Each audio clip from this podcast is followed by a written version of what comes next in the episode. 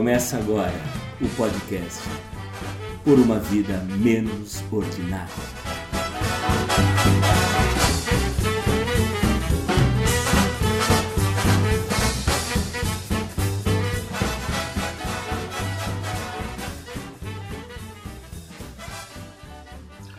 Durante muito tempo se repetiu e erroneamente se reproduziu na mídia, nas redes sociais, nos livros de autoajuda e nos treinamentos de coach, que a palavra crise em chinês é escrita com dois ideogramas, perigo e oportunidade.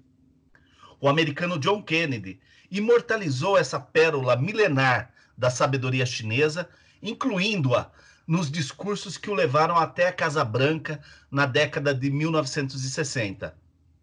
Em verdade, os chineses trazem uma sentença menos animadora e mais cautelosa. O significado real dos ideogramas que formam a palavra crise é momento crucial de perigo. A crise instalada no Brasil em decorrência do coronavírus tem deixado exposta à população a falta de políticas públicas no país. Na saúde, linha de frente do problema, temos visto um bate-cabeça e um grau de improvisação tremendos. Porém, com a crise avançando semanas adentro, outros setores também começam a demonstrar a distância dos governos com a realidade da população. A educação, tema do episódio de hoje do podcast Por uma Vida Menos Ordinária, será analisada, considerando a possibilidade dos alunos não voltarem para a escola nesse primeiro semestre. O ensino à distância e o acesso à internet.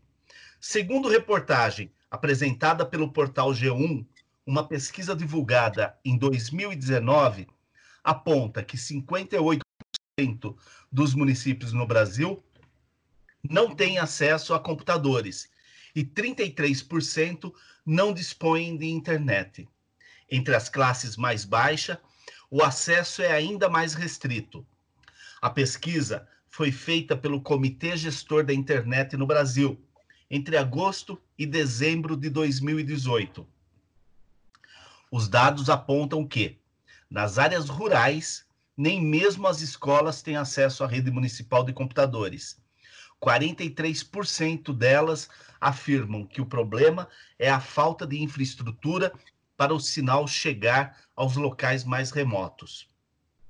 Sendo assim, a saída encontrada por alguns governos estaduais e por muitos municípios está esbarrando na questão estrutural.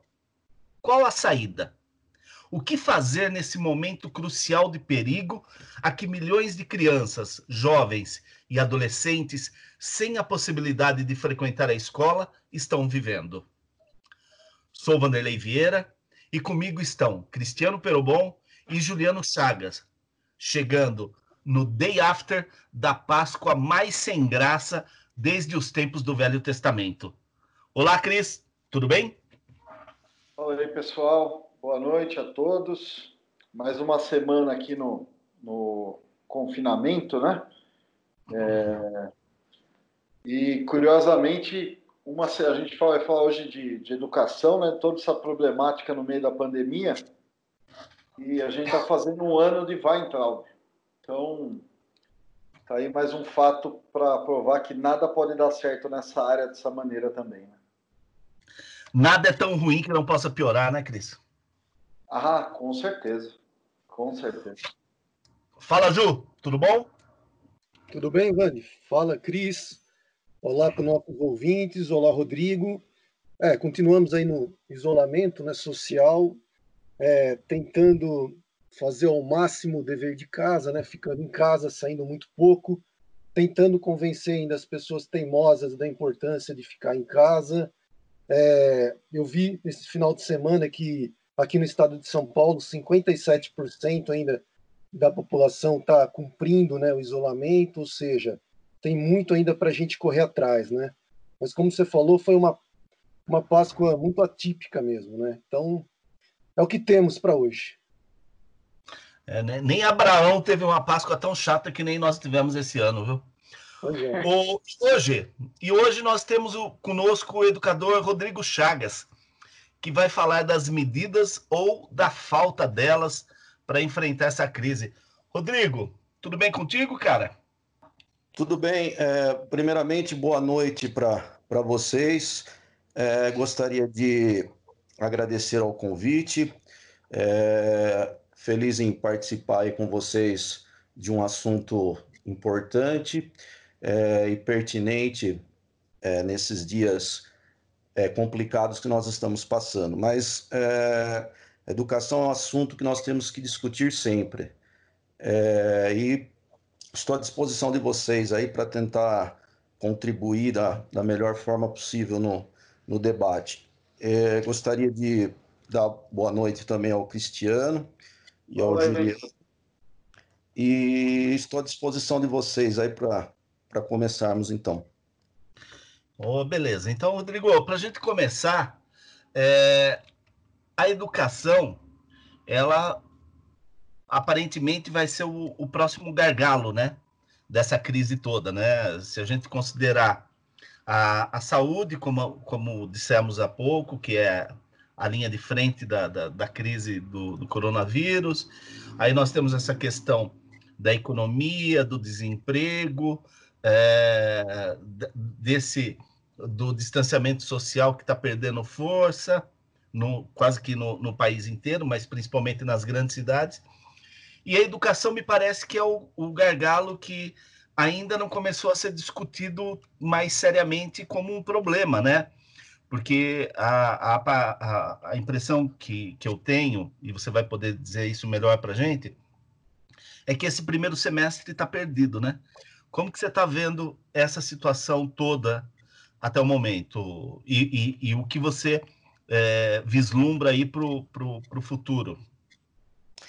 Então, é, a minha experiência é principalmente em escolas públicas, né? Eu sou professor é, em duas prefeituras aqui da região, é, eu sou um arte educador, eu trabalho com crianças é, do que nós chamamos de ensino fundamental 1, que são crianças entre 6 e 11 a 12 anos aproximadamente. É, e a minha realidade de, de escola pública, ela atualmente, nesse contexto que nós estamos é, passando, ela é, está sendo bem assim questionada, né? E, e nós esperamos, assim, da, da melhor forma possível, tentar contornar essa, essa situação, mas é, nós sabemos que o, o, o, reflexo de anos e anos de descaso em relação a, principalmente aos investimentos públicos nessa área, né, é, agora estão é, sendo visivelmente aí noticiado, é, é, nos telejornais, porque hoje nós temos uma, uma necessidade é, de, de ferramentas é, pedagógicas, principalmente, né, é, que infelizmente nós não estamos tendo acesso, principalmente na, na rede pública, né. Então, assim, é, é um momento difícil para a educação brasileira, é um momento que, bom, é difícil de uma forma geral para o mundo todo, né? É, levando em consideração assim a, alguns dados é, que eu acabei lendo hoje, nós temos, por exemplo, no planeta 700 milhões de alunos estão fora da sala de aula, né? Então, assim, é, é muita coisa. É, algumas semanas atrás isso era algo inimaginável, né? Dentro dessa realidade, nós temos que tentar, assim, contornar é, da melhor forma possível a situação. E a educação à distância, nesse momento, é algo que, que se faz é, necessário, mas, como eu falei há pouco, é um aspecto ainda muito complicado na nossa, na nossa realidade enquanto escola pública nesse país, né? Tá. Ô Ju, é, com relação a esse, esse número que o Rodrigo deu, é interessante a gente é, observar que, num prazo de 12 dias, isso com dados da, da Unesco, né? Que é o órgão da ONU que, que cuida aí da, da questão da educação.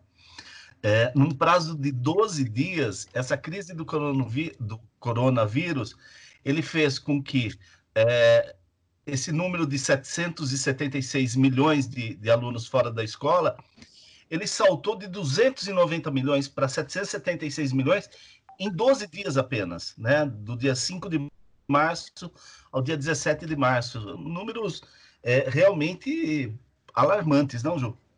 É, com certeza. É, como o Rodrigo pontuou.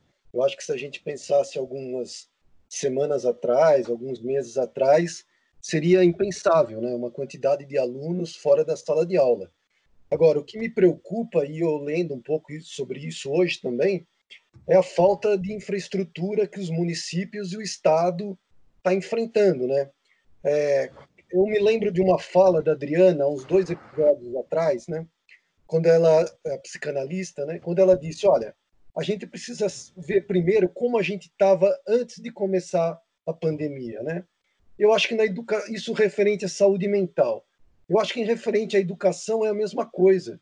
Como que a gente estava antes de começar a pandemia?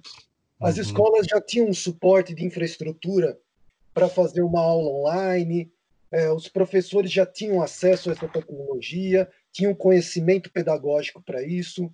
Será que os alunos tinham têm acesso à tecnologia, por exemplo, nas suas casas?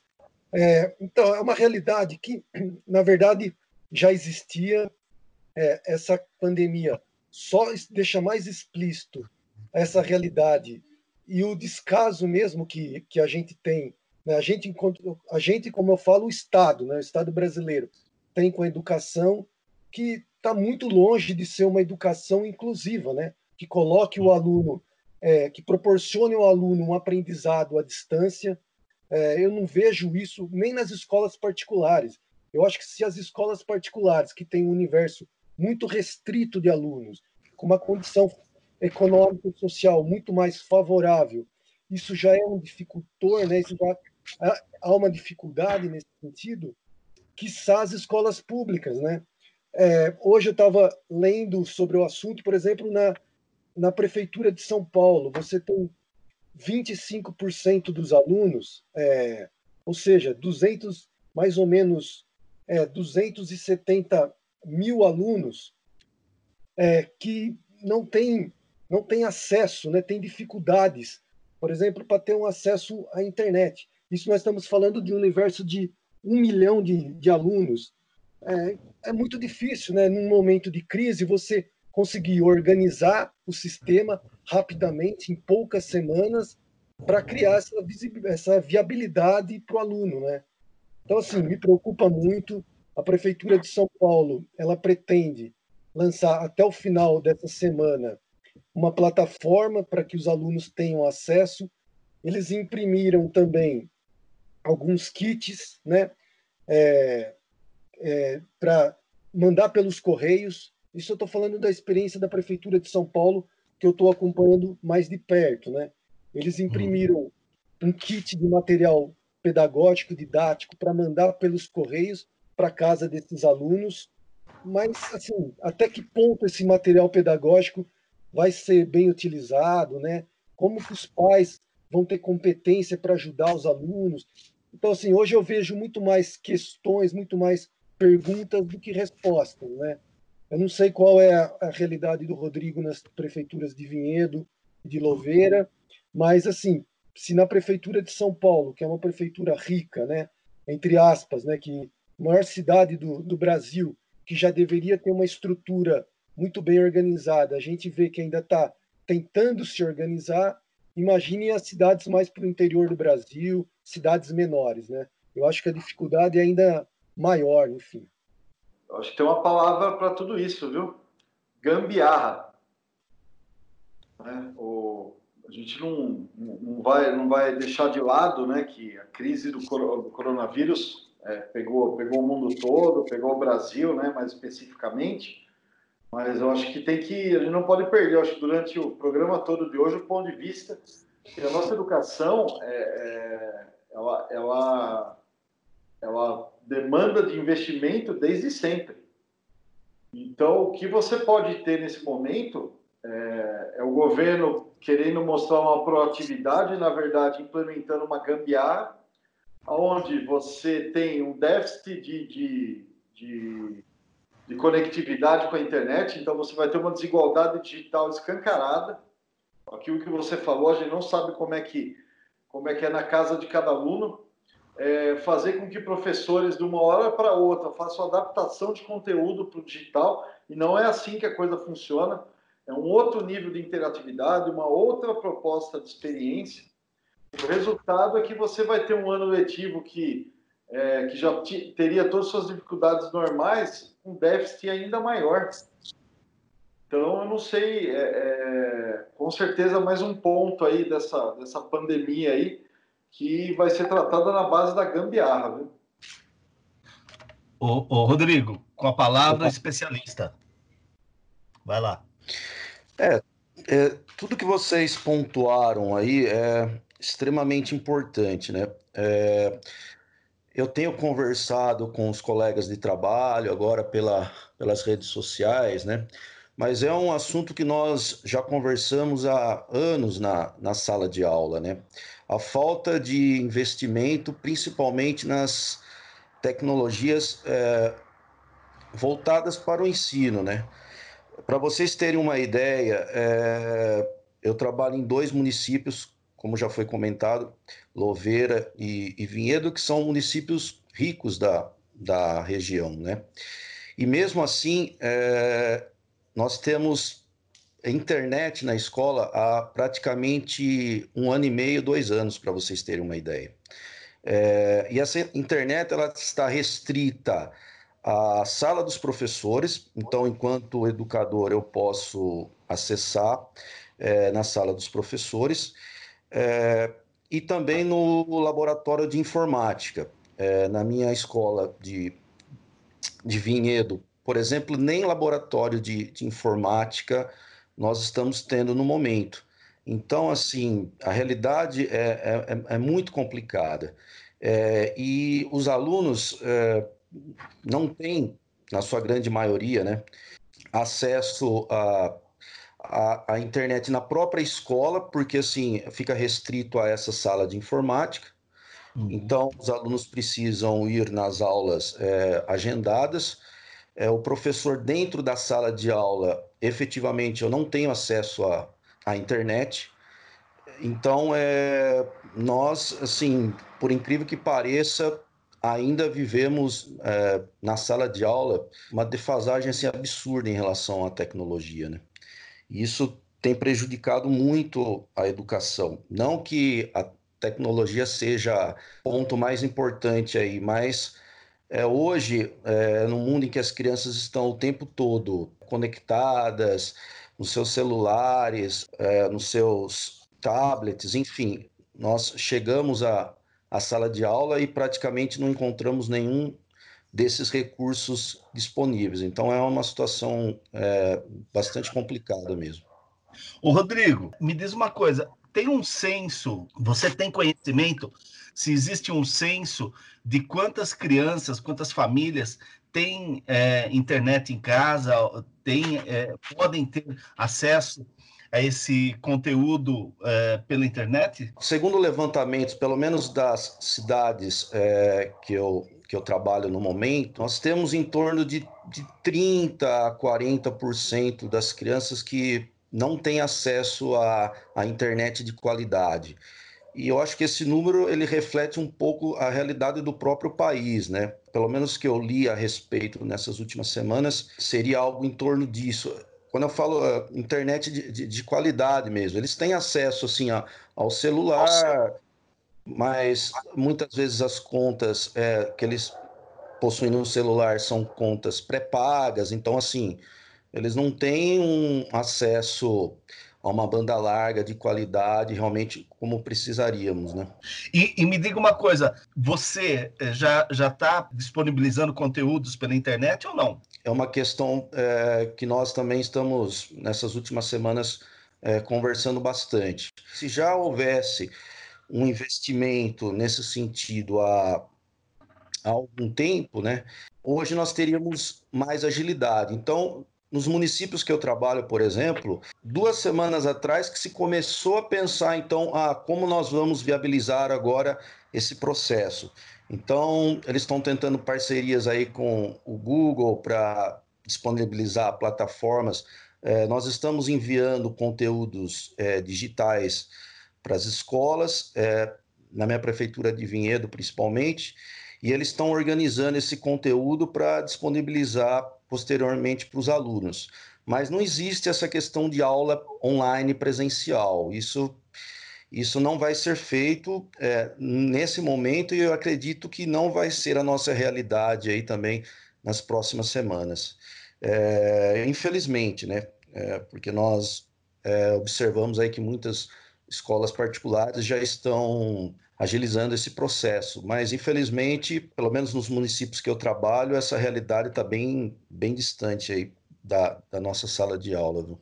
O Juliano quer, quer entrar na conversa, é, mas eu só, só gostaria de complementar essa, essa pergunta que eu fiz agora, é, mediante a sua resposta, com o seguinte: é, desta forma, se vocês ainda, por exemplo, na, na, nas prefeituras que você trabalha, não começaram com, com essa atividade à distância, então, muito provavelmente, é, o semestre está perdido com a possibilidade de perder o ano letivo?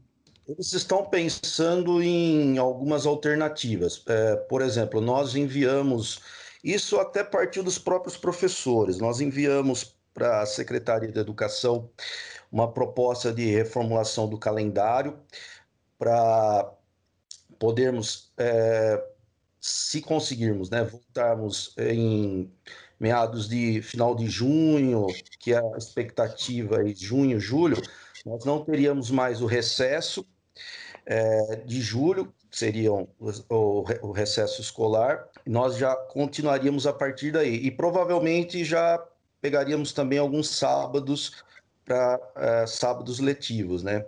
Tentando aí é, minimizar pelo menos um pouco essas perdas, né?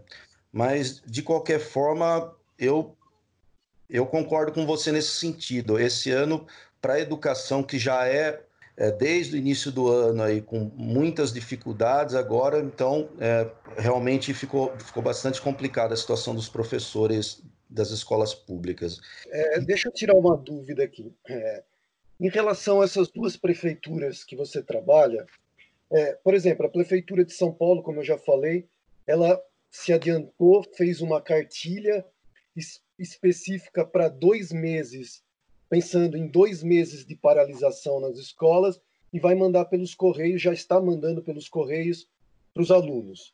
É, nas duas prefeituras que você trabalha, existe alguma coisa já parecida? Você falou que, estão, que vocês estão produzindo ainda conteúdos e mandando né, para as coordenações, para as escolas mas as secretarias ainda não têm nenhuma cartilha específica para enviar para os domicílios e o próprio material pedagógico que já existe, né? Como é que funciona? Os alunos levam esse material para casa?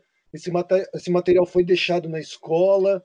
Como que funciona essa questão do material pedagógico? O material pedagógico é, nas minhas duas prefeituras, eles têm livros didáticos, né? Esses livros, eles geralmente ficam na escola, até por conta é, do peso que as crianças carregam, né, nas suas mochilas. Então, ficou acordado já há bastante tempo que seria mais interessante os materiais ficarem na escola. Porém, isso poderia ter sido disponibilizado para os alunos logo no começo dessa situação mas as prefeituras, é, principalmente as secretarias de educação, elas a princípio acharam mais interessante esperar. Só que é, eu acredito que elas não pensaram um pouco a respeito dessa demora, né? O quanto, o quanto essa, essa pandemia poderia é, demorar. Então, assim, eles não estão com os livros didáticos em casa, estão na escola. Nós pedimos até para que, que entrasse em contato com as famílias de alguma forma, para até é, chamar os, os pais nas escolas, para se fazer uma, uma reunião, isso a, logo no, no início do, do, processo. Né? Nós achamos que seria importante fazer uma reunião com as famílias para conversar com elas, mas infelizmente não foi feito. É, é, e o que tem sido é, passado geralmente para as famílias é o que é passado nas redes sociais.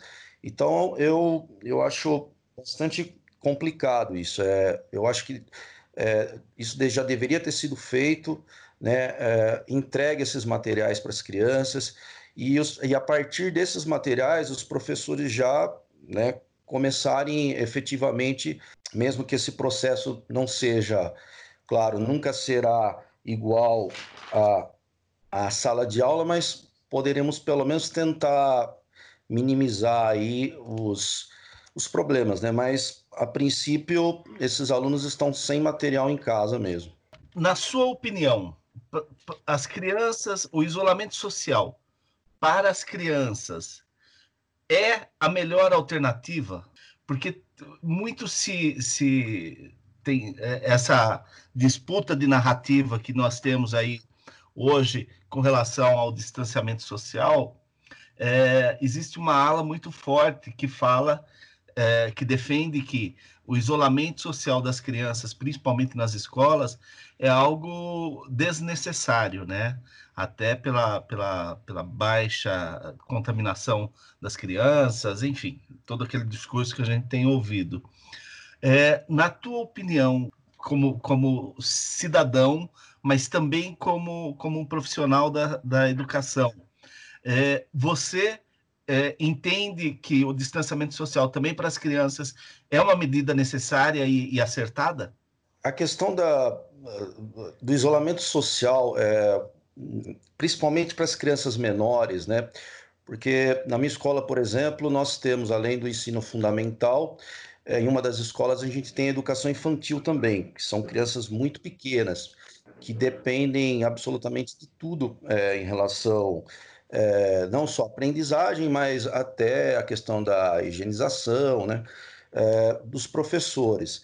Então, assim, é, o isolamento eu acho necessário nesse sentido, é, principalmente é, por conta das crianças terem muito contato né, com os adultos.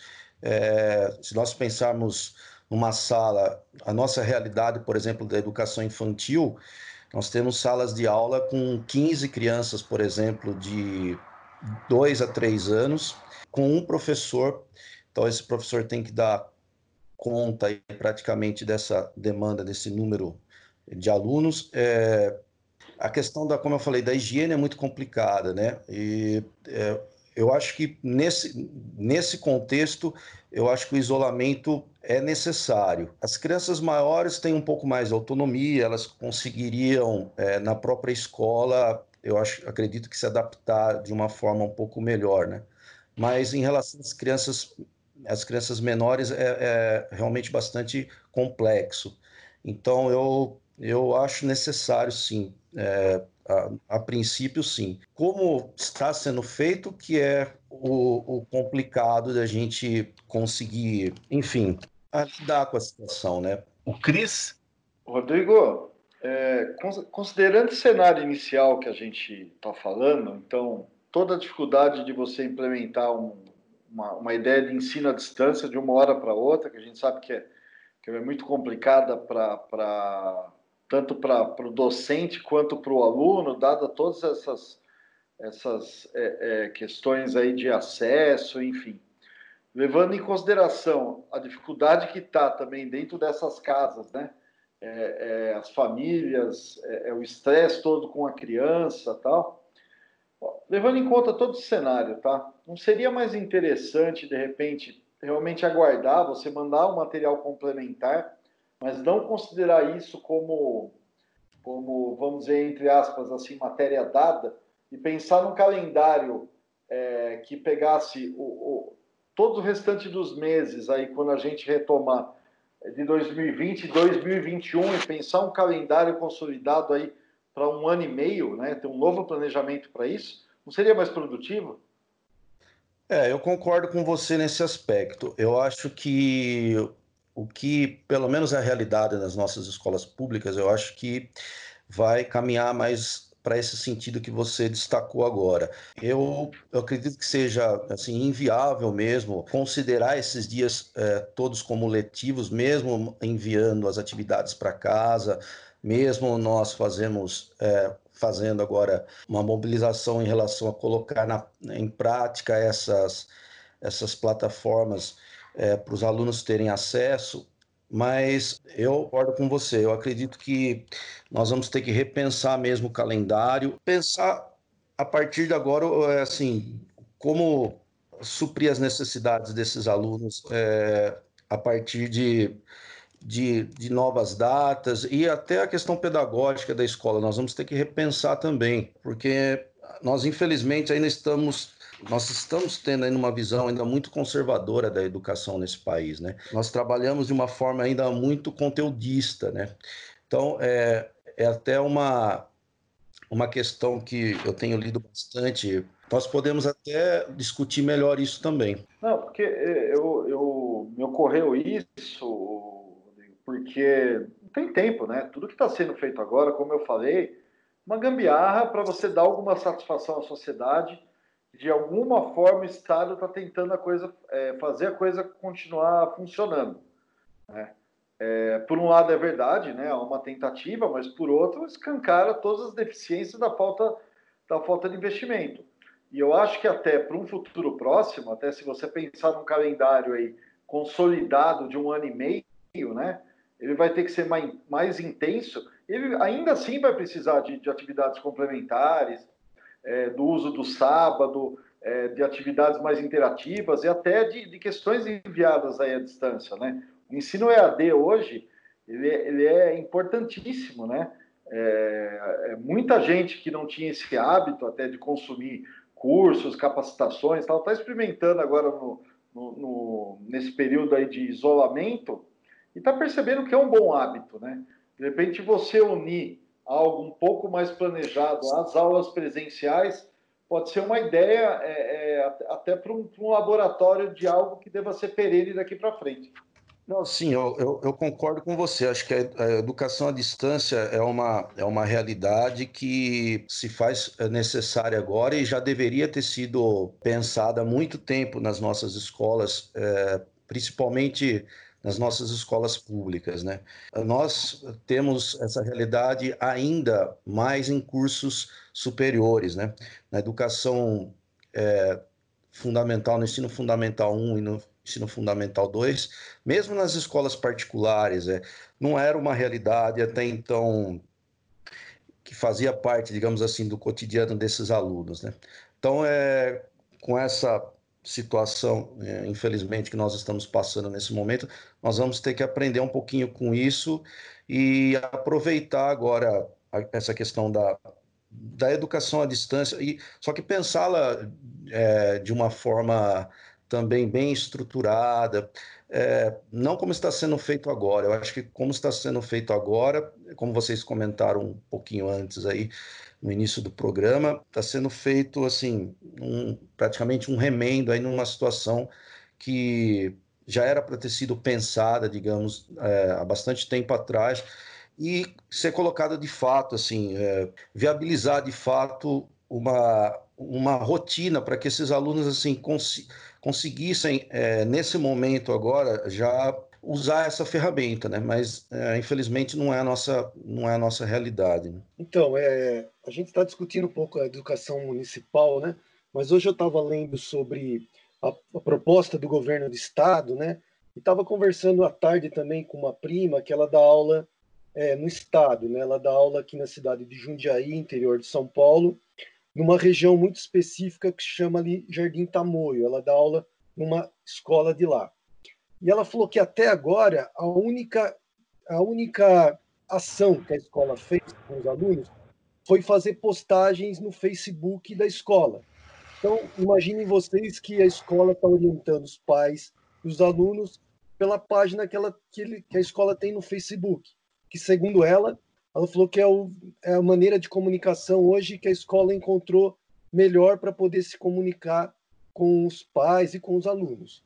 Ela falou que, da parte do governo do estado até agora, já existe uma proposta de voltar a aula online no dia 22 de abril, Só que também ela falou, eles estão completamente perdidos em relação aos professores. Porque ela falou, olha, eu sou professor até agora, eu não fui chamada na escola, é, eu estou tentando contribuir com algumas sugestões para a coordenadora, para a diretora da minha escola, mas nada assim muito programado, né? Não, os professores não foram chamados novamente para a escola para ter uma ação mais efetiva. E ela falou que a realidade da comunidade que ela dá aula também é uma realidade extremamente complicada, porque são pessoas de baixa renda, que também têm dificuldades em acesso né, à tecnologia. Então, assim, quando a gente fala em educação, que é, que é a prioridade do Estado, que é o ensino médio, e também tem esse problema, eu fico imaginando também na questão da alfabetização dos alunos. Né? Imagine os alunos, como é, o Rodrigo falou, alunos ali na pré-escola, que estão iniciando agora o ciclo de alfabetização. Como que você vê isso, Rodrigo? Você acha que vai dar conta, por exemplo, de quando voltar esses alunos que deveriam estar sendo alfabetizados agora? Você acha que vai dar tempo de, de, de correr um pouco e alfabetizar esses alunos? Ou como o Cris já pontuou, é melhor é, considerar esse período como um período que não é uma, um período efetivo mesmo de aula e começar de novo depois que voltar dessa pandemia? Como que você vê específico essa educação infantil? Olha, é, pela experiência que eu tenho e com as professoras, principalmente alfabetizadoras, é, é bastante complexo, né? É, Para se alfabetizar uma criança de primeiro ano é, e até segundo ano, como, como é proposto na, nas escolas, infelizmente, é, no ensino à distância, é, não, não se torna viável, né? É, por mais interessante que, digamos assim, que sejam as aulas à, distância, para você trabalhar com, com, uma criança pequena, é, de, assim, demanda muitos fatores, né? Por exemplo, nós que temos filhos é, pequenos em casa, já, já, já passamos por isso.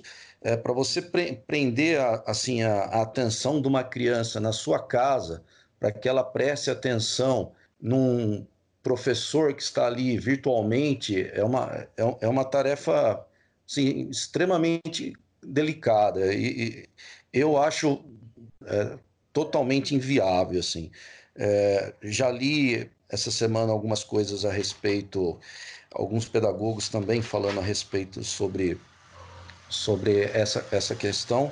E é, eu acho é muito complicado, assim. Falta maturidade para essas crianças. E, e, no próprio contexto é, familiar, é, os pais que estão em casa muitas vezes precisam é, tra trabalhar. Então, assim, para dar atenção àquela criança, para ela sentar, para ela poder, assim, prestar atenção nos conteúdos é, é, bastante é bastante complicado realmente. Ô Rodrigo, e, e eu tenho a impressão é, que na, na, grande maioria da, das casas, né, da, das famílias, é, os pais também não têm esse controle de conteúdo é, permanente, diário, né? Quer dizer, eu, eu imagino que é, essa é, é, é uma, uma dificuldade extra também que é assim, mesmo recebendo o conteúdo pela, pela internet, né? É, os pais conseguirem dar conta disso, né? E também, quer dizer, eu a minha é, filha tem oito anos, é, né? Um Como que é? É, é, um, é um assunto é um assunto bastante bastante interessante. Eu eu estava até lendo um pouquinho hoje sobre isso é, alguns colégios de São Paulo é, particulares que, que, já, que já adotaram o, o ensino agora é, online, né? Então, é, alguns pais estão entrando em contato com, com as coordenadoras dessas escolas e, e quando, quando você tem essa relação de do pai ali, porque o, o, que houve é uma extensão da sala de aula agora, né? A sala de aula não é mais aquele lugar onde estão os alunos só e a figura do professor, né?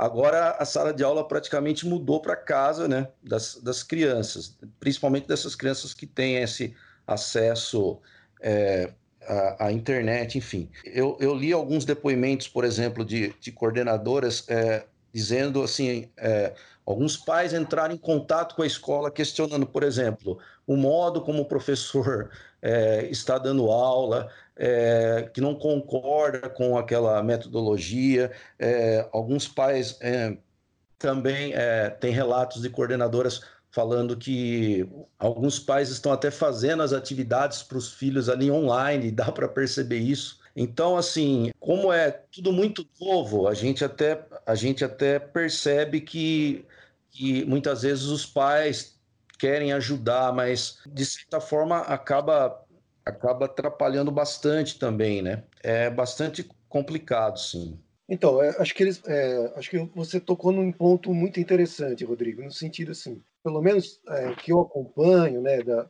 da, da convivência com outros professores, a realidade dos pais nas escolas é uma realidade de afastamento, né?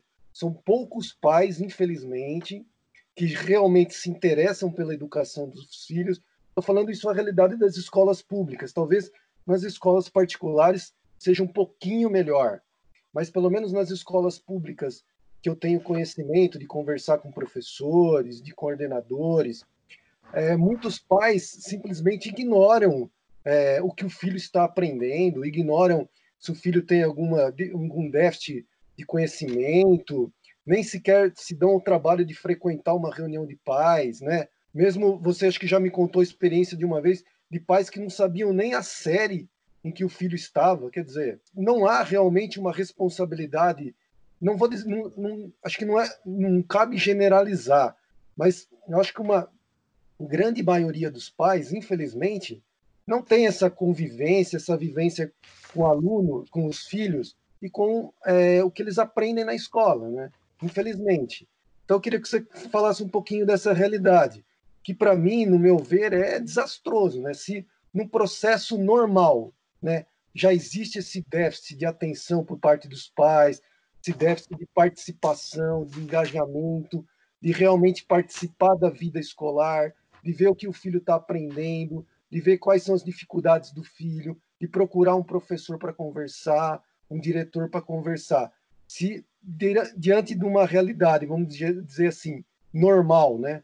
já existe esse problema, essa dificuldade, imagine agora numa educação à distância, onde o pai, entre aspas, foi delegado também é uma responsabilidade de abrir um aplicativo para o filho, e tentar, de alguma forma, é, colocar uma cartilha para o filho aprender.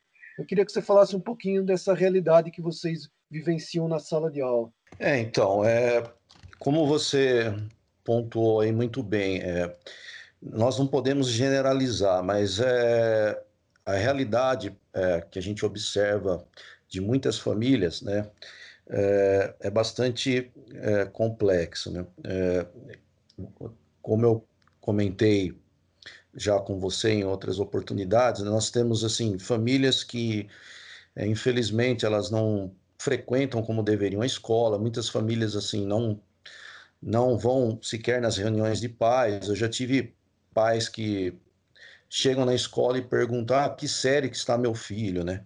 Então, assim, é, nesse sentido é muito triste, né?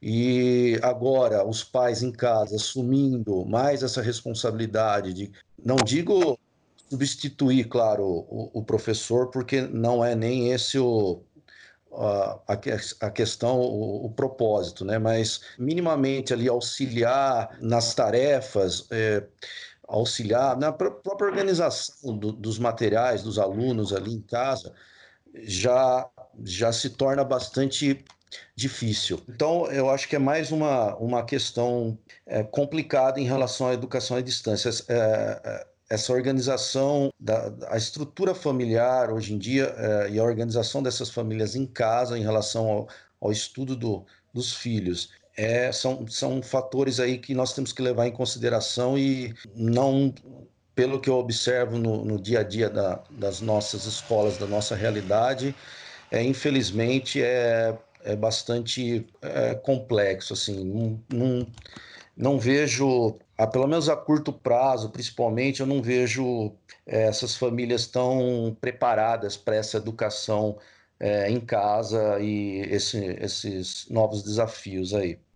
Rodrigo, eu acho uma situação assim estressante, né? Porque de uma hora para outra você tem a criança o tempo todo em casa, é, sabe-se lá o tamanho do espaço para toda essa família, né? Dentro de uma casa, é, essa educação à distância que acaba sendo um, um, um fator aí estranho aí para toda a família que já está é, é, com a cabeça a mil, sem saber se vai voltar para o trabalho, se vai ter trabalho como, quando voltar, ou tentando organizar ali é, um home office, né? Isso sem falar na, na, quantidade de crianças que ainda fazia sua refeição na escola.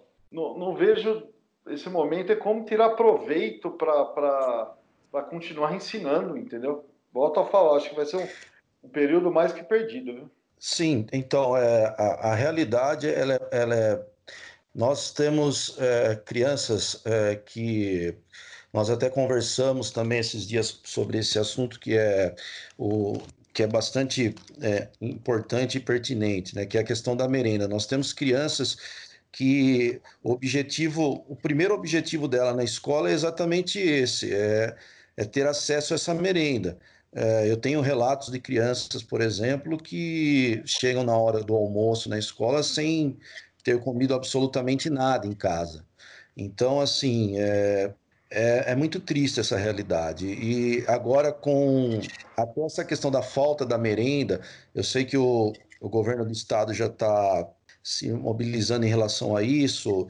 Hoje parece que foi a, aprovado alguma coisa nesse sentido também, é bastante é, é complicado mesmo. Enfim. Deixa, deixa eu aproveitar, então, já que a gente tocou nessa questão que o Cris levantou, que é muito importante, a questão da merenda.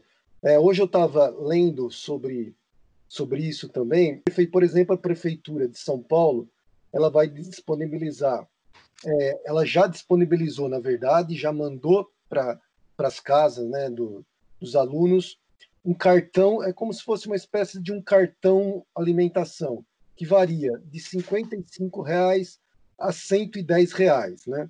E nesse cartão, é, há variação nesse valor porque, por exemplo, as crianças que estão em período de creche, elas recebem um valor maior. As crianças, que estão no ensino é, infantil recebem é, um valor menor. É, mas todos, todas vão receber, eles fizeram um estudo, viram quais são as crianças que têm uma vulnerabilidade social maior e eles foram mandados, pelo menos no primeiro momento, para essas crianças, segundo o próprio cadastro da prefeitura, né? Foi enviada pelo correio, segundo o secretário de, de Educação da prefeitura de São Paulo, que chama Bruno Caetano, houve apenas um 2, 3% das famílias não conseguiram receber esse cartão alimentação via correios, e aí esse cartão que não foi recebido via correios voltou para a escola onde a criança tá, é matriculada, onde a criança frequenta, e os pais vão poder ir até a escola e retirar esse cartão. E ele também destacou que uh, a Prefeitura de São Paulo está tentando estudar para que aumente um pouco mais esse valor, é, já que os alunos vão ter que ficar em casa mesmo, pelo menos a princípio aí no planejamento deles por pelo menos dois meses, o que eu queria te perguntar, Rodrigo, é o seguinte: nas duas prefeituras que você trabalha, como que eles estão fazendo? Eles estão disponibilizando cesta básica? Eles já disponibilizaram algum tipo de cartão? É, como que está sendo trabalhada essa questão da segurança alimentar também das crianças? Nós, nós professores já até cobramos algumas vezes também alguma resposta sobre isso. É, pelo menos o que eu tenho acompanhado nas redes sociais, as, duas prefeituras que eu que eu trabalho, eles não se manifestaram ainda sobre isso. É, nem a questão da, de marcar, por exemplo, um local que as crianças pudessem, as famílias pudessem retirar uma, uma cesta básica, por exemplo, ou se tivesse essa possibilidade desse cartão. É, as duas prefeituras que eu trabalho, eles, eles têm um cartão que é chamado de cartão cidadão, né? que dá direito aí minimamente às, à saúde, à, à educação, mas é, é, assistência social, mas no sentido de, dessa transferência de, da, da merenda para ou para uma cesta básica ou mesmo para um cartão, um cartão merenda, enfim, um cartão alimentação, é, eles não se manifestaram ainda a respeito. Então, assim, oficialmente, pelo menos que eu estou sabendo, não foi ainda feito nada nesse sentido, né? Infelizmente.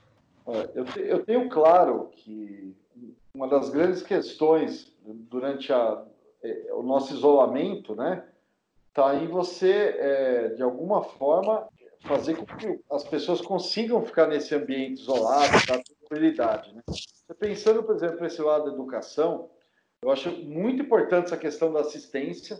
Então, primeiro, primeiro ponto, né? tem toda a questão da alimentação, uma questão que envolve uma questão financeira, poder público precisa nesse momento sim dar uma tranquilidade.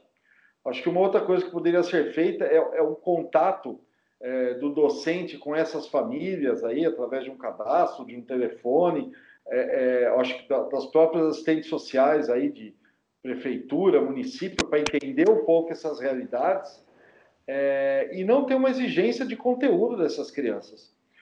E, de alguma forma, você propor alguma atividade complementar, estímulo à leitura, um estímulo de atividades educativas na família, talvez essa seria uma proposta. Que é, porque hoje você tem claramente, né, numa guerra de narrativas aí, uma dificuldade de manter esse isolamento. Então, é, é, que não é só porque o presidente está falando uma coisa, é, é, as pessoas que, que creem na saúde estão falando outra, é porque realmente está estressando. Então, é, essa questão também, além de adultos aí em isolamento, você tem crianças que estavam no período de escola, de repente está todo mundo full time aí, é, numa convivência é, no meio de uma incerteza que não é férias, gente. Então, faltando dinheiro, é, sem saber como é que vai ser o trabalho, e aí, é, no nosso ponto aí do programa de hoje, toda essa questão da escola, talvez fosse muito importante também nesse sentido, Estado, município, federação, enfim, todo mundo que, que esteja responsável aí pela educação dessas crianças, dar tranquilidade alimentar, financeira de alguma forma, aproveitar também para entender essa relação da, da, dos pais com seus filhos com, com relação à educação. Depois volta. Não adianta querer fazer uma operação de uma hora para outra, ensino à distância, é, enfim, uma série de questões que não vão funcionar. Eu, eu, eu indicaria ir por um caminho mais de tranquilizar e entender essas realidades aproveitar também para planejar. Só para só fechar o que ele falou, eu, eu, eu, concordo mais uma vez. Eu acho que o momento agora é mais de acolhimento dessas crianças em casa, é, de a gente procurar achar é, minimamente assim, alternativas, é, claro que dentro de um contexto pedagógico, mas sem se preocupar é, em alfabetizar essas crianças com com, com pressa, sem se preocupar em cobrar dessas crianças algo que também elas não estão é, é, preparadas é, nesse momento. Né? Se há uma dificuldade enorme para nós, professores, se adequarmos a essa nova realidade, né? imagine para as nossas crianças, né? É, e principalmente para as crianças pequenas que as, as crianças pequenas é, dependem muito ainda da figura do, do professor, da professora, né? É, nesse sentido, eu tenho até um depoimento que depois, se vocês permitirem, eu posso até, até ler aqui, que eu achei muito interessante hoje. Eu, eu vendo um pouquinho as redes sociais, eu vi o depoimento de uma mãe e algumas pessoas compartilharam, e ela falando exatamente sobre a, essa questão da educação à distância.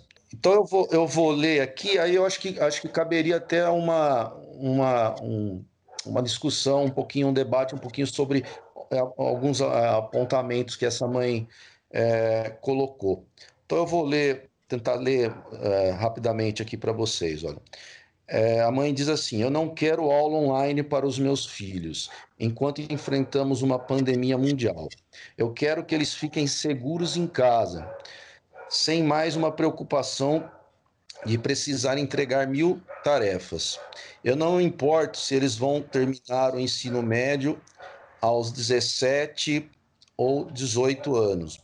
Lá na frente, isso não vai fazer a menor diferença. Saúde mental e emocional importam mais que conteudismo. Aceito com carinho sugestões de links para visitar museus e vídeos de desenhos educativos. Nem precisaria, mas entendo que escolas particulares precisam manter esse vínculo para justificar o pagamento das mensalidades. Eu não quero que os professores dos meus filhos se tornem, de um dia para o outro, sem treinamento, youtubers que fazem vídeos de qualidade duvidosa. Esses profissionais merecem respeito. Não desejo que eles tenham suas imagens expostas, eh, sejam cobrados por algo que não foram contratados para fazer e que fiquem sobrecarregados com gravação, edição e tudo mais que envolve fazer esses vídeos. Eu quero que minha filha tenha mais uma preocupação além de passar o dia cozinhando, limpando, desinfetando a casa, passando álcool em sacola de mercado, enfim. É, estamos em modo de sobrevivência. Existe uma diferença entre ajudar e a fazer é, o dever de casa e passar três horas por dia sendo responsável por sua por uma obrigação que é da escola e que, segundo ela, não está conseguindo cumprir por motivos óbvios, né? Por mais que você faça um vídeo mirabolante, isso não se chama educação. Eu não quero que meus filhos estejam à frente é, do aluno da escola pública, porque aqui tem computador para todo mundo em casa é, estudarem. Então é, é, é, um depoimento aí de uma mãe que eu achei bastante interessante e pertinente e que ela coloca aí algumas questões que nós já falamos hoje um pouquinho aqui e algumas questões que, que merecem também um pouquinho da nossa reflexão, né? Não, é, é muito bom, viu, Rodrigo? Muito bom. É, eu acho que a escola é, agora está perdendo um momento fundamental para reforçar o seu significado para as crianças é, e para esse valor que ela precisa mostrar para a família. A gente veio de uma eleição em que estava se falando que escola tinha uma madeira de piroca. Então, para você ver a loucura que é a distância da família com a escola. Talvez ao invés de você é, é, jogar todo esse conteúdo para estressar a família que não vai conseguir acompanhar a criança porque ela não está próxima. Às vezes, muitas vezes, o pai e a mãe não conseguem ajudar ali na lição e não é, é, é exatamente o papel dele, né? Ter, ter essa profundidade. Mas a, a escola poderia mandar estímulos para a família toda, propor uma leitura em família, alguns jogos, questões que manteria de alguma forma a criança com algum contato, né? Com, com, com, com bons conteúdos mas também é, colocaria uma semente ali para é, novamente ter um vínculo da família com a escola. A escola é parte da comunidade. Acho que é, seria uma, uma oportunidade muito boa no meio de um de um de tudo de ruim que a gente está vendo, né? Que é a própria pandemia. Não, sim, é só complementando rapidamente o que ele falou, é esse vínculo escola, é, família agora, é, eu acho que é o mais é o mais importante, né? querendo ou não, de certa forma, os, os, os pais, os responsáveis vão ter que se aproximar cada vez mais da, da, das escolas, né? E que bom, né? Que bom que, que continuem é, nesse sentido, né? Então, eu acho que de todo esse problema que nós estamos vivendo hoje, eu acho que podemos tirar pelo menos é, essa lição em, em, relação a essa, essa aproximação, né? das famílias em relação às escolas. Ô, ô Rodrigo, a minha filha ela estuda é, numa escola é, particular, na verdade é uma cooperativa, né? É, aqui em Jundiaí, que é, é a, o Colégio Paulo Freire. E, e ela vem recebendo desde os dos primeiros dias é, do, do que, que, as aulas foram suspensas, é, um conteúdo, olha, é, significativo de tarefas, tá? Então, eu, eu acho que esse depoimento dessa mãe é muito oportuno é, nesse aspecto. Nesse contexto que nós estamos ah, passando agora, é, nós vamos dar mais, espero assim, né? Que nós, nós enquanto sociedade, é, repensarmos um pouquinho a, a, importância e a, e a figura do, do educador, do, do professor na nossa, na nossa sociedade, né? porque muitas vezes nós, é, eu também sou pai, é, tenho uma, uma filha adolescente que também está recebendo aulas em casa, né? E mesmo sendo da, da área da educação, é, muitas vezes a gente se, de, se depara assim com, com situações é, até complexas na, na, questão pedagógica, né? Então, assim, é, essa experiência da, da família em ajudar os, os, os filhos em, em casa tam, é, também levanta essa questão da, da, da, importância que nós, eu acho que a partir de agora, nós repensarmos também um pouco a, o, o quanto é importante a figura do o papel do professor, né, do educador na nossa sociedade, que é algo que a gente discute sempre, mas é assim, é, os nossos políticos, principalmente, já que vocês é, apontaram essa questão também de, do, do, do viés é, político aí, é, a educação ainda nesse país ainda é uma, uma pauta de, de palanque, né? Ela é discutida nas, nas vésperas aí das eleições, é colocada no, como algo é, importante, fundamental, mas fica nessa retórica, né? Geralmente fica nesse discurso, digamos assim, vazio dos, dos palanques. Mas assim, no, no dia a dia, a gente que é pai, que é educador, a gente consegue é, ver o quanto é complexo assim é, essa questão da, da, da, educação e que mereceria, é, claro, um, é, um destaque assim maior até dos nossos dos nossos políticos, né? Enfim. É o que temos, né? Ô Ju, você é. quer, se você quer fazer algum comentário com relação a esse depoimento? Não, não. Em relação a esse depoimento, não. Eu gostaria de é, entrar nessa questão política se você quiser, eu já entro já, senão você entra. Olha, eu, eu já tinha algo preparado para isso, ainda dentro do campo da educação, mas já entrando na, no debate político também, que eu queria saber do, do Rodrigo é, quais foram, e se existiram, né? Se existiram, quais foram as orientações que chegaram até o momento para vocês vocês educadores, vocês a, a escola, né, é, do Ministério do, da Educação, né, como o Cris fez questão de, de nos sacanear, lembrando que completamos um ano de Abraham Van Weitraub, é, o que que esta, esta figura é, abjeta, é, qual é o papel dela nessa crise toda até o momento? Imitar o Cebolinha. Rodrigo? Bom, como, como, como educador, eu se eu fosse aqui colocar alguns adjetivos para esse senhor, eu, é, eu acho que teria que tirar o programa do ar, né? É, Não, por favor.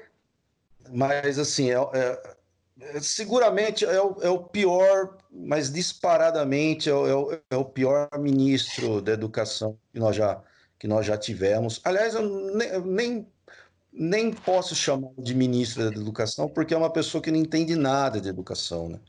É, até pelas suas declarações, pelas suas atitudes, enfim, é uma pessoa que não entende nada de educação. É, então, não, não tem nem muito que, assim, o que eu comentar a respeito dele. É uma pessoa que, de forma alguma, poderia estar lá, né? E só só atrapalha em todos os sentidos, né? Já, já é um governo, já estamos vivendo em um governo é, bastante complexo. E em relação à educação, com esse senhor, a gente tem caminhado para trás todos os dias, assim, e, e, é realmente muito, muito difícil, né? E no que diz respeito à crise, não tem nenhuma orientação específica que tenha vindo do Ministério? É, em, então, em relação os municípios, pelo menos até agora, não. É, o, o, que os, o que eu tenho percebido é que os municípios têm seguido muito a linha do governo do estado de São Paulo, né? Tanto é uhum. nessa questão do, dos decretos, eles, os municípios têm esperado é, o governo de São Paulo, de uma forma assim, geral, se manifestarem, e a partir do, do próprio governo do estado, eles, os municípios estão se a, a, adaptando e seguindo mais, é, mais ou menos uma linha do próprio governo do estado, né? Então, assim, do governo federal, sinceramente, não não tenho percebido assim nada de concreto chegando nos municípios. É, o, o que tem ocorrido, como eu disse, é realmente essa é, é, é, esse norte dado pelo governo do estado de São Paulo, que vamos combinar também é, em relação à educação, é, deixa muito a desejar, né? Uhum. Ju? Então, para entrar nessa questão política do nosso ministro, hoje eu li uma matéria no site do El País, né, que me deixou assim, eu já já estava indignado e já estava puto da vida com o ministro, porque até agora o cara simplesmente se escondeu, né? Eu não vi, eu vi várias coletivas de imprensa, estou estou seguindo, né, os de, as coletivas de imprensa que que o Planalto tem organizado com o ministro da Saúde, enfim, com vários ministros, ministro chefe da Casa Civil, é, enfim. E até agora, pelo menos, eu não vi é, o ministro da Educação dar nenhum depoimento, nenhuma diretriz, deixar claro como é, o Planalto, como executivo, pode ajudar nessa crise na área da educação. Enfim, o cara até agora simplesmente enterrou a cabeça embaixo da terra e está lá fazendo as palhaçadas que lhe é de costume, né? Agora, definir políticas públicas mesmo, dar a cara para bater, até agora nada. Hoje eu, é, eu li uma reportagem do, do site do El País, né? Eles reproduziram uma, uma informação que foi dada na coluna do jornal O Globo, que o ministro da Educação, Abraham Van Trauben, ele tomou um voo comercial de São Paulo a Brasília, e nesse voo comercial havia um casal e uma criança de cinco anos. É, gentilmente, a aeromoça que estava na aeronave pediu para que o ministro da Educação pudesse trocar de lugar, porque esse casal é, gostaria de sentar ao lado da criança, que a criança de cinco anos estava chorando muito. E o ministro estava sentado num lugar em que impossibilitava do pai e da mãe da criança sentarem junto com a criança. Então a aeromoça gentilmente se dirigiu a ele, ofereceu um outro lugar, um lugar até melhor, segundo a reportagem, e o infeliz simplesmente se negou a mudar de lugar, oferecendo lugar ao, ao casal que pudesse acompanhar o filho de cinco anos de idade que estava chorando. Então, o que, que você, diante de uma situação dessa, um ministro da Educação que toma uma atitude dessa, meu, não dá para esperar nada de um canalha como esse, né? É, não estou nem mais falando de políticas públicas, porque a gente sabe que não que daí não vai sair nada, né? Não vai sair nenhuma diretriz para o Brasil, não vai sair nenhuma diretriz nesse momento de crise do MEC. O cara simplesmente enterrou a cabeça. É, eu vi é, o depoimento de vários, né, entrevistas coletivas de vários ministros durante essa semana, semana passada, de diferentes áreas, e o ministro da Educação simplesmente sumiu, né? Depois de ter falado aquele um monte de bobagem em relação à China, sumiu. É, e diante de uma reportagem dessa, só reafirma a minha repulsa em relação a esse ser, que para mim é um canalha. Não, não existe outra palavra para definir um cara como esse. O, Ju, mas o interessante é que é, é, essa notícia gera repulsa, mas não surpreende, né? É isso que é o mais trágico. Não, de forma alguma. Se tratando dessa pessoa, não surpreende. É, é, lamentável, né, cara? Um ministro da educação se não tem uma a menor sensibilidade para absolutamente nada, né? Isso ele já deixou claro muitas vezes, mas é que a gente sempre acha que no fundo, no fundo há, uma, há um fio de esperança, mas na verdade não há, né? Se tratando dessa pessoa, é impossível ter qualquer empatia, qualquer esperança. Né? Então, a gente vai passar seguramente, né? Eu eu acho que, eu acho que é um ministro que tem, tem no momento, a permanência garantida, porque é, é, ele está fazendo o que, o que o nosso presidente espera dele, que é destruir. Né? Esse, esse é o projeto do governo Bolsonaro, é, é um projeto de destruição. Se o ministro tentar, vai ser pior ainda, porque ele não tem aptidão para nada. Não tem aptidão para nada, não tem é, é, noção de escrita, não tem noção de educação, não são várias demonstrações, e aí a gente vê como as nossas instituições também não reagem, é, e esperar dele algo no meio disso, olha, sinceramente, eu acho que é daí que não vai vir é, porra nenhuma mesmo. É, é como o Juliano falou, é um canalha, é um, é um ser de, de, de, de, do pior escalão possível. Não, não vale a pena, não. Mas, viu, no, no caso desse governo, se é do pior escalão, é do primeiro escalão, né? Não é, Wander, porque é um governo de ressentidos. Se você é. olhar, se você olhar a, o, o, primeiro escalão do governo, se, se você olhar é, o presidente, se você olhar a, o entorno, se você olhar a, os grupos mais radicais, são de pessoas ressentidas. Uhum. Só querem destruir tudo, tudo. Não é. querem compreender, não querem é, é, é avaliar, não tem nada. Não tem espírito público, né, Cris? Não tem espírito público, é um espírito de porco, é olhar o que a gente viu na Paulista nesse final de semana, sabe? Assim, numericamente não é, não é representativo, mas é, é, é péssimo, é péssimo, faz mal para a gente, tem que dar um tempo disso, é, é muito ruim. É, mas a gente não pode esquecer que é, o reflexo da Paulista, o reflexo de outras cidades no, no domingo, é, ele tem a sua origem no sábado, né? Naquela, naquela atividade infeliz do, do, do anúncio lá daquele hospital de campanha de, de, de Águas Lindas lá em, em Goiás, né? Isso. Quando o, o presidente, o, o governador, o, o, próprio Mandetta, que se diz pego de surpresa na, na, naquele, naquele tumulto todo, né, que, que esperava o mito, é, mas ali foi o, o, o, o start é, do final de semana que vale tudo, né?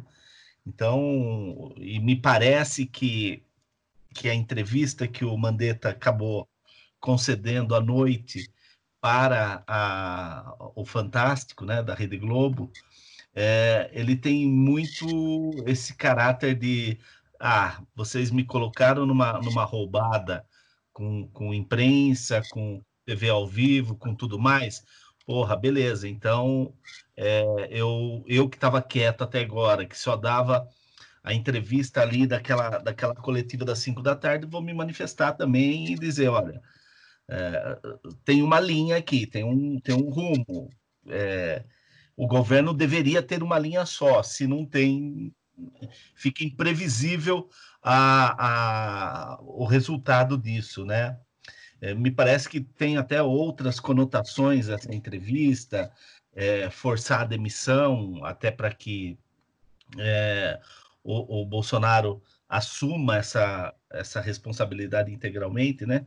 Enfim, mas o, o, o, o, o Mente Captain, mais uma vez, ele, ele dá o pior exemplo, né? Ele, ele continua na sua, na sua cruzada de é, foda-se, vamos, vamos mostrar que o, o, isolamento social, vamos mostrar que o fechamento do, do comércio, da indústria, da economia parada é, não tem nada a ver para a contenção do, da pandemia e, e foda-se, vamos para frente. Então, me parece que a entrevista do, do Mandetta tem também muita, muita conotação aí com relação a isso. Não, é verdade, Vande, é verdade. Eu acho que me deu a impressão dele estar tá forçando é, tentar se posicionar, se distanciar tal, mas ele teve uma semana também que é diferente da nossa. É, é, aliás, né, uma semana nessa situação, uma semana é, no mundo atual de alguns anos para cá é muito tempo, né? Então, a gente, é. semana passada, estava falando, na gravação na segunda, falando sobre, é, olha, é pouco que a gente tem, mas que bom que o Mandetta ficou tal. Mas nessa semana ele, ele também deu, deu sinais muito trocados, muito dúbios. Então, eu acho que ele chega numa segunda-feira, depois de participar também de uma inauguração, é, não adianta só ter a opinião, mas ele estava lá, né? Eu acho que ele também chega numa semana um pouco mais enfraquecido, pedindo por essa demissão. E o Bolsonaro sabe trabalhar com o pior do ser humano. Então, é, se não for para falar só dos fanáticos, vamos falar de uma boa parte da população que está sem norte, extremamente uhum. ansiosa, né? não sabendo é, exatamente é, é, no que crer. A gente sabe aqui, não. Vamos ouvir os médicos, você não quer ouvir os políticos, poxa, pelo sim, pelo não, fiquei em casa tal. Mas eu acho que é urgente também, como, como uma questão de, de fincar o pé na, na, na boa política, começar a conversar com a população, pelo menos, se não uma data, começar a falar de algumas medidas que vão ser importantes, ela precisa, precisa dialogar também. Né? Essa proposta de endurecer a quarentena, é, de pôr a polícia na rua, como a gente estava falando antes do programa, ela não vai funcionar. Uhum. Ela não vai funcionar, a nossa realidade é outra. É, no fim das contas, eu, eu estou com muito receio de que o país entre realmente numa guerra política, que não se fale mais de saúde, é, aliás, ou que tudo isso vire o um pano de fundo, algo que seja um, um, que é um assunto sério, melhor dizendo, mas vire um pano de fundo de uma disputa política e que o cansaço vença Entendeu? Então, é, eu acho que até com uma boa estratégia política é começar a pensar nas medidas é, é, para a saída disso, né? Começar a comunicar com a população, é, falar que está pensando, ou seja, tentar pelo menos diminuir um pouco o estresse.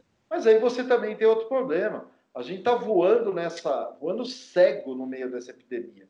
E essa falta de dados também é um ponto muito bom para o Bolsonaro. Certamente pela subnotificação, pela falta de exames, pela falta de, de dados, né, de, de, mortes, né, uma coisa mais assertiva, é, dá uma impressão também que a epidemia, epidemia também não é tudo isso. Então, eu tenho, tenho, tenho um receio do que vem por aí nessa próxima semana. Viu, viu Cris? Pegando essa sua última fala, é, é interessante perceber que parece que tanto o Bolsonaro como o Mandetta ambos é, brigam pelo mesmo tempo. Que tempo é esse? É o tempo dos resultados. Né? Hoje foi anunciado que tem aí 2 milhões e meio de, de testes para serem aplicados para a população, é, e que os resultados vão começar a aparecer principalmente nas localidades onde é, o sistema de internação já colapsou, né?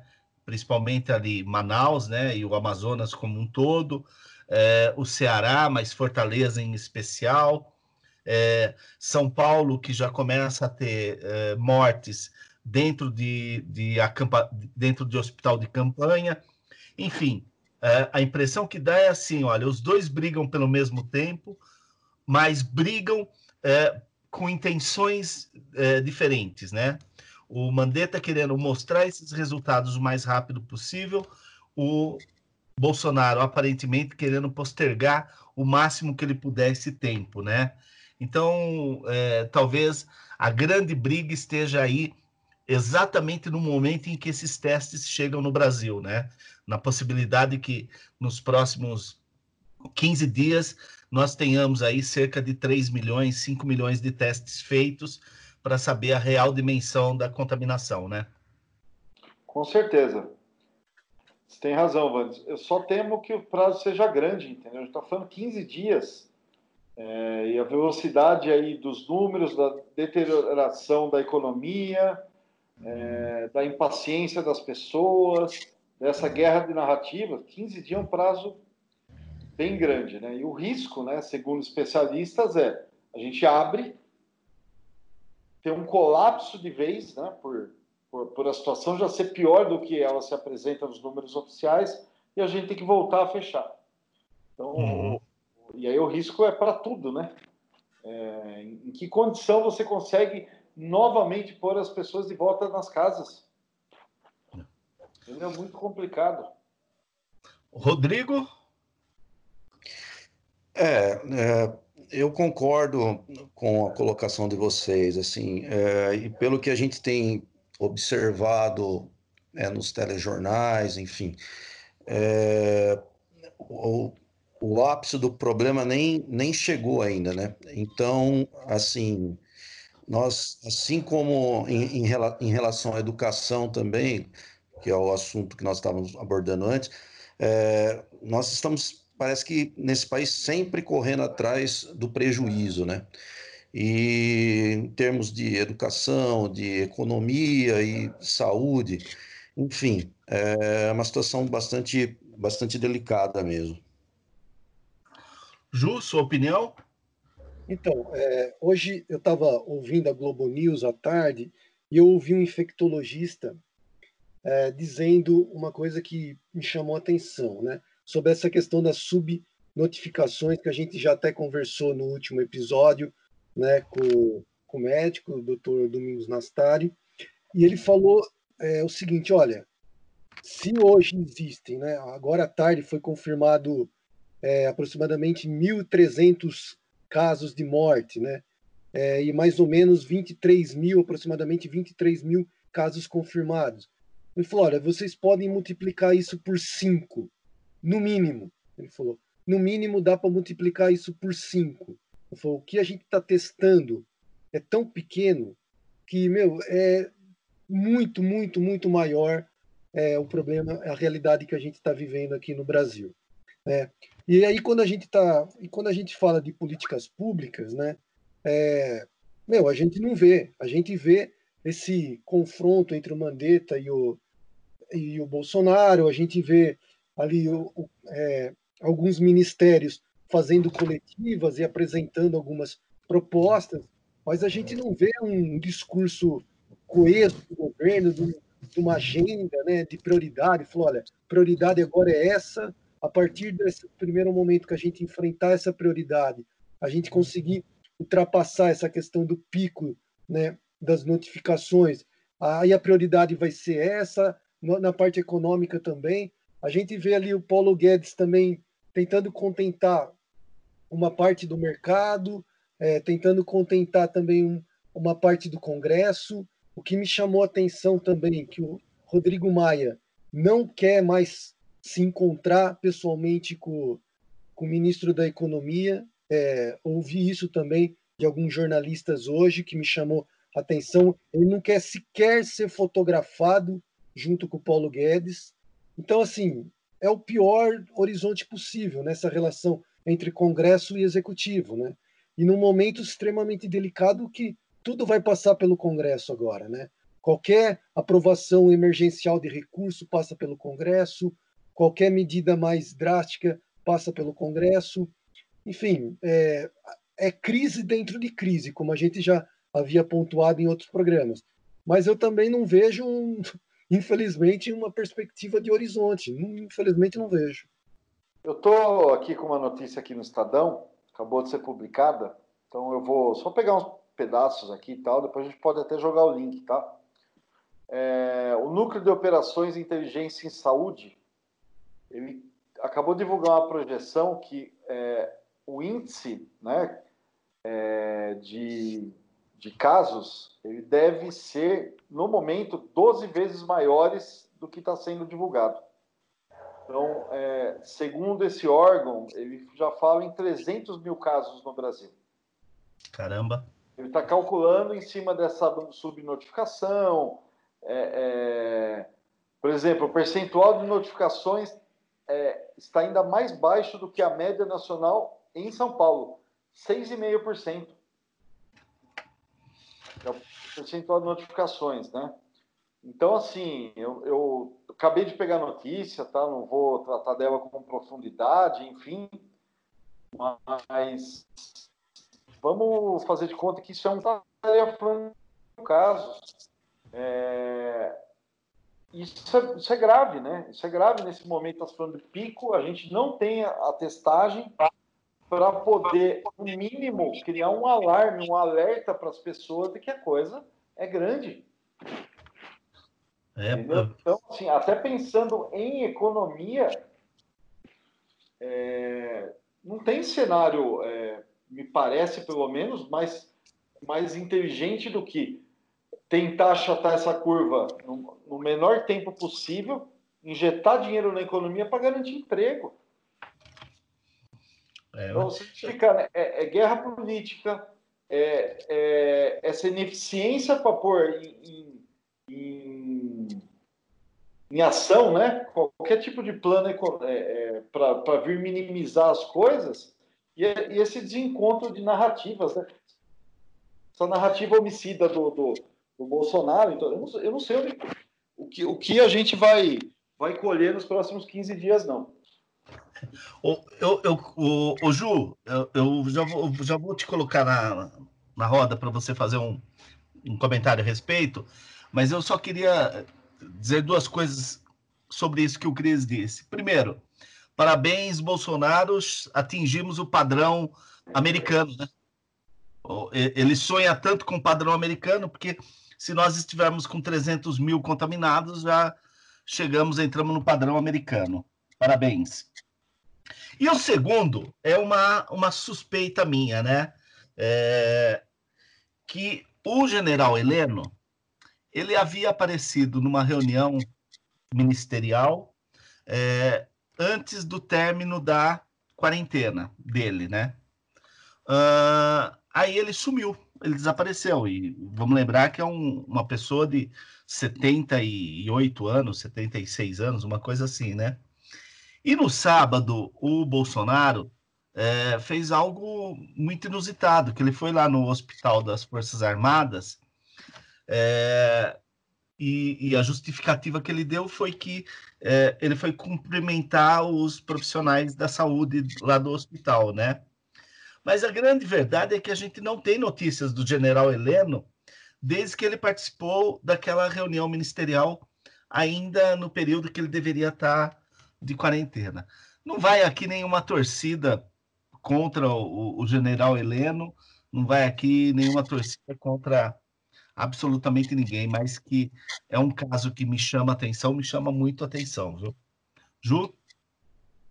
Então, completando o que o Cris estava falando também, é, no meu ponto de vista, essa guerra narrativa também é uma guerra entre a ciência e a ignorância.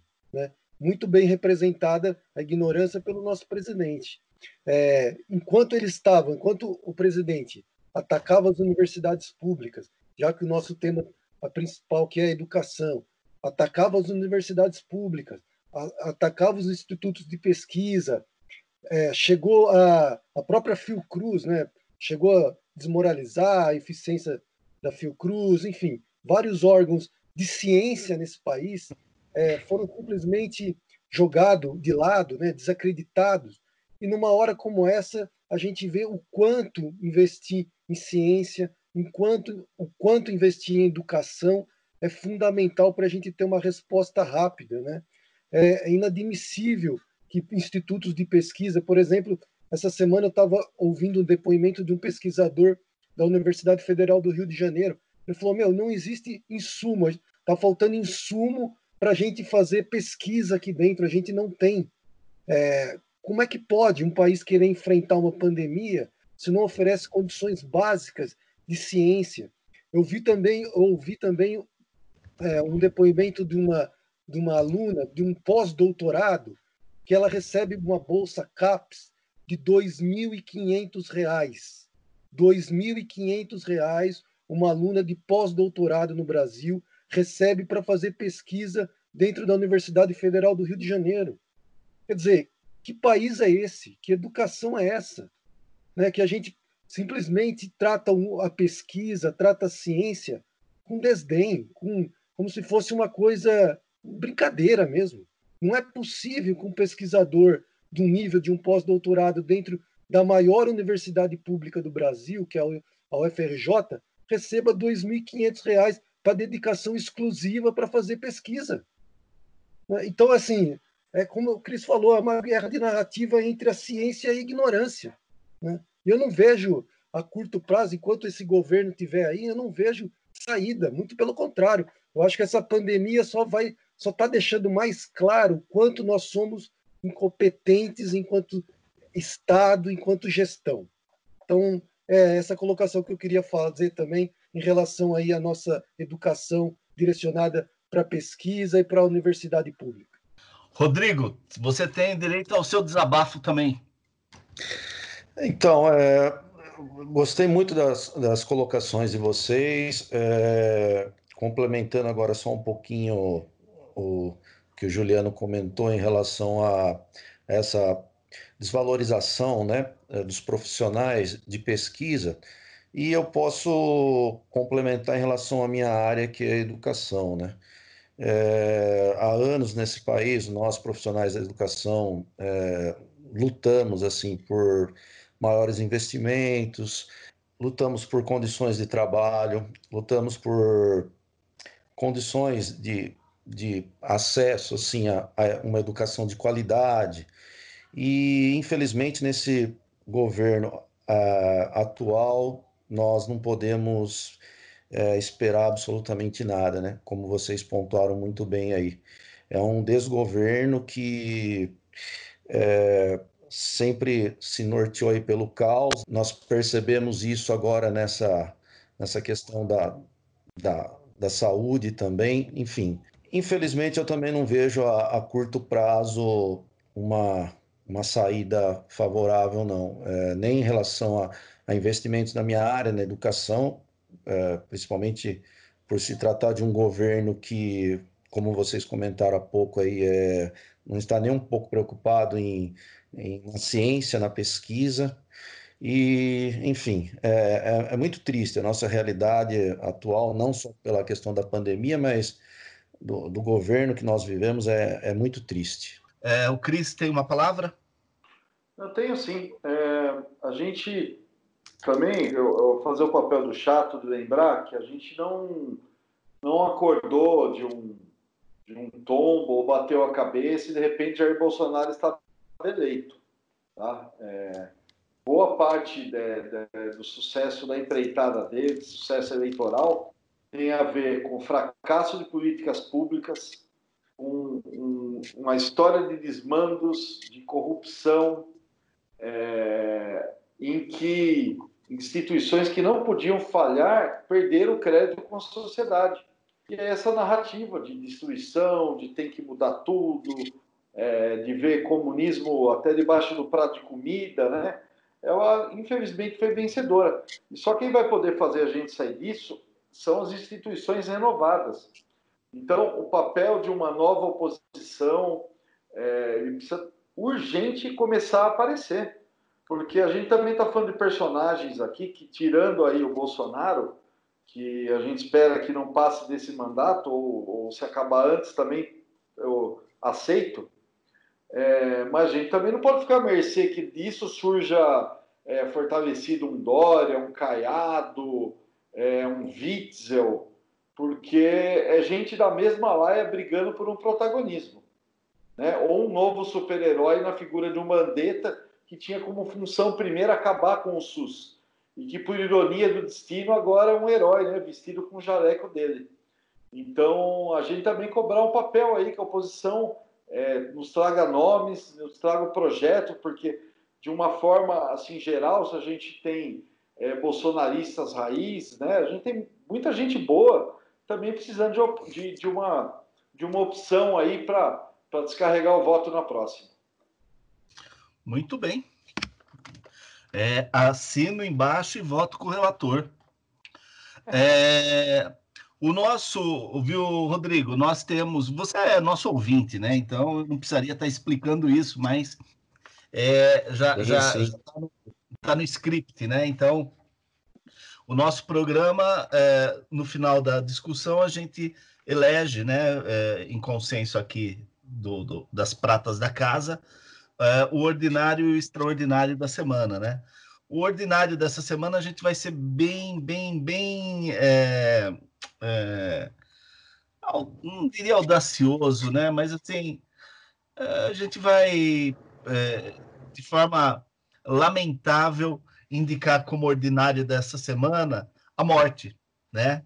A morte que que está ceifando aí vidas mundo afora e, e no Brasil é, do programa passado para o programa de hoje são 661 mortes pelo Covid-19, né? Então, nós saímos de 667 no dia 7 para 1.328 no dia de hoje, mas o dia de hoje tem essas mortes que nós lamentamos e lamentamos uma em especial, que é do Moraes Moreira, que faleceu hoje no Rio de Janeiro, aos 72 anos, né? É, Moraes Moreira, que é, integrou os Novos Baianos, que segundo a revista Rolling Stones, fizeram o, o disco que representa a música popular brasileira, né? Então, naquele, naquele disco, a revista sintetizou como os sons do Brasil. Morreu então Moraes Moreira, fica aqui a, a nossa a nossa tristeza também, né, em nossa homenagem, e por isso a gente é, indica a morte como nosso ordinário da semana. E o nosso extraordinário da semana foi citado é, nos últimos três, quatro programas, e foi a entrevista da segunda da Folha de São Paulo de hoje, né, no, no caderno aqui, é, no primeiro caderno da Folha, né, no, na página 10, Eduardo Suplicy, que está dizendo o seguinte: tudo indica que vou viver para ver a renda básica implementada. Antigo defensor de projetos que garantam rendimento mínimo a todas as pessoas, o economista e vereador em São Paulo vê, abre aspas, agora uma conspiração a favor dessa ideia. Então, o nosso extraordinário dessa semana fica para o Eduardo Suplicy, é, figura que, que, como ele mesmo diz aqui na, na entrevista, é, ele admira muito o Don Quixote, né? E, e, meio que se sente também um, um fidalgo aí lutando contra os moinhos de vento. Uh, vamos para as dicas. Começamos com Juliano Chagas. Então, a minha dica desse episódio é, é um livro de antologia poética do Carlos Drummond de Andrade. A edição que eu tenho é da Record, é, 38ª edição, eu acho que no momento que a gente está vivendo, meu, a gente tem que ler um pouco de poesia para dar um pouco de graça na vida, porque né, o noticiário já está tão ruim, está tão duro. Então vamos, vamos eleger a arte como um norte para a gente poder caminhar, porque sem arte, sem poesia, sem literatura, sem cinema, sem artes plásticas, eu acho que a vida fica um pouco mais insuportável, né? Então fica aí a minha dica, Carlos Drummond de Andrade, Antologia Poética, editora Record. Muito bem. Cristiano? Bom, a minha também vai começar leve. É um documentário que se chama Arquitetura da Destruição. Um documentário alemão, brincadeira, ironia, né? Contida, é, que fala so, toda sobre a ascensão da narrativa nazista eu acho bem atual. Né? É um, é um documentário de 89, premiado, tá? eu não tinha visto ainda, acho que bastante gente já viu. E tá, a gente vai pôr o link, né, como de costume, disponível no YouTube. Então, essa é a minha primeira dica. E a segunda, para também dar uma distraída, né, é uma série nova na Netflix, né, terminei de ver a semana, é Freud, também uma série alemã, é, com baseado alguns fatos da vida do Freud, mas a boa parte da, da, da série ela, ela, é, ela é ficção, mas é uma muito bem feita e um muito bom também para ajudar a passar o tempo no isolamento. Muito bem. Rodrigo, sua dica? É, eu estou terminando de ler um livro. É, bom, eu sou até um pouco suspeito a falar, porque eu sou arte educador, como eu já falei, artista plástico, enfim. É, eu estou terminando de ler um livro que é uma biografia é, do Leonardo da Vinci, é, de Walter Isaacson, que assim é, é uma biografia assim primordial. Ele, ele conseguiu levantar assim é, questões e registros é, é, extremamente interessantes da vida desse, desse grande artista, né? Já que nós estamos falando de, da perda hoje de um, de um outro grande artista é, é, brasileiro, mas enfim. É, então eu recomendo essa leitura do, do livro do Leonardo. Para quem não conhece muito sobre a vida do Leonardo, é uma, uma ótima opção. E para quem já conhece, com certeza vai se surpreender aí com um, muitos detalhes que ele, que ele conseguiu é, levantar nesse, nesse, nesse livro. É, fica a minha, minha dica, então, aí, sobre a eu li, Rodrigo? É muito bom, cara. É, eu, eu tenho, eu tenho esse livro.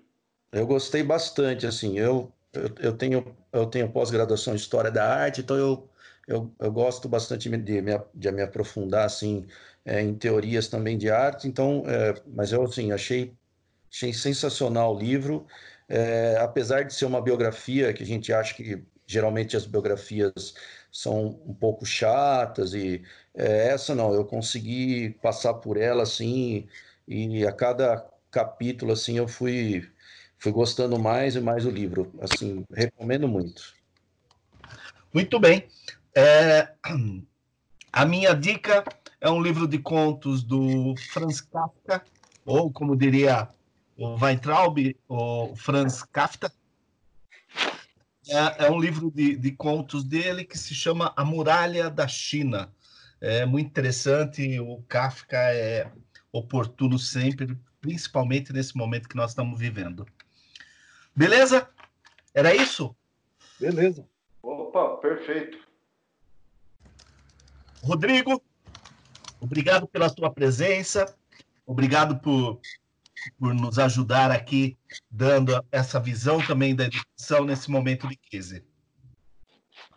Eu que, eu que agradeço a vocês aí é, por ter me convidado a participar do, do debate. Espero ter é, contribuído um pouco aí com, com esse assunto que é, que é sempre muito importante, que é a educação nesse país, né? Apesar de de, de tudo que nós estamos é, vivenciando. Acho que educação é algo que nós não podemos é, esquecer jamais e tirar do nosso foco. Mas eu agradeço aí os amigos mais, mais uma vez e boa noite para vocês. Gente, um abraço, valeu. Vamos, vamos firme aí nessa semana, falar com as pessoas aí, indicar a questão do isolamento. E se tem algo bom é que pelo menos a gente está vendo futebol de melhor qualidade agora. Isso é verdade, hein? Isso é verdade. Ô, ô, ô Ju, para você acertar os botões aí na hora de, de subir a música e baixar a cortina, o nosso homenageado de hoje é Moraes Moreira com é, três meninas. Beleza? Beleza. Abraço. Abraço. Tchau, tchau.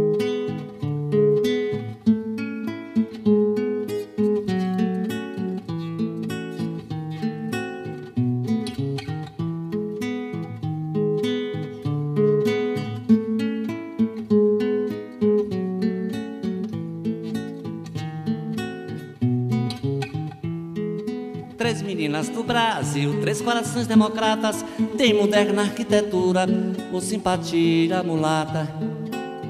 Como se fosse um trio, como um traço, um fino fio, no espaço seresteiro da elétrica cultura.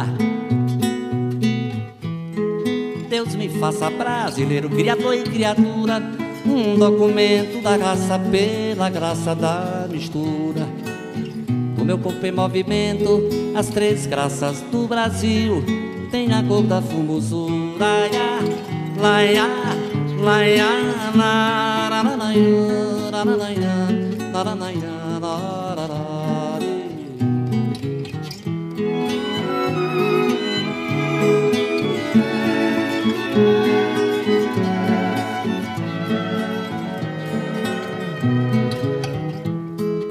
serenatas do Eu serei três serenatas, o meu coração febril, e a outra é o coração de lata. E a terceira é quando eu crio na canção um desafio entre o abraço do parceiro e um pedaço de amargura. Deus me faça brasileiro, criador e criatura, um documento da raça pela graça da mistura. O meu corpo é movimento as três graças do Brasil têm a cor da formosura. Laia, laia, laia.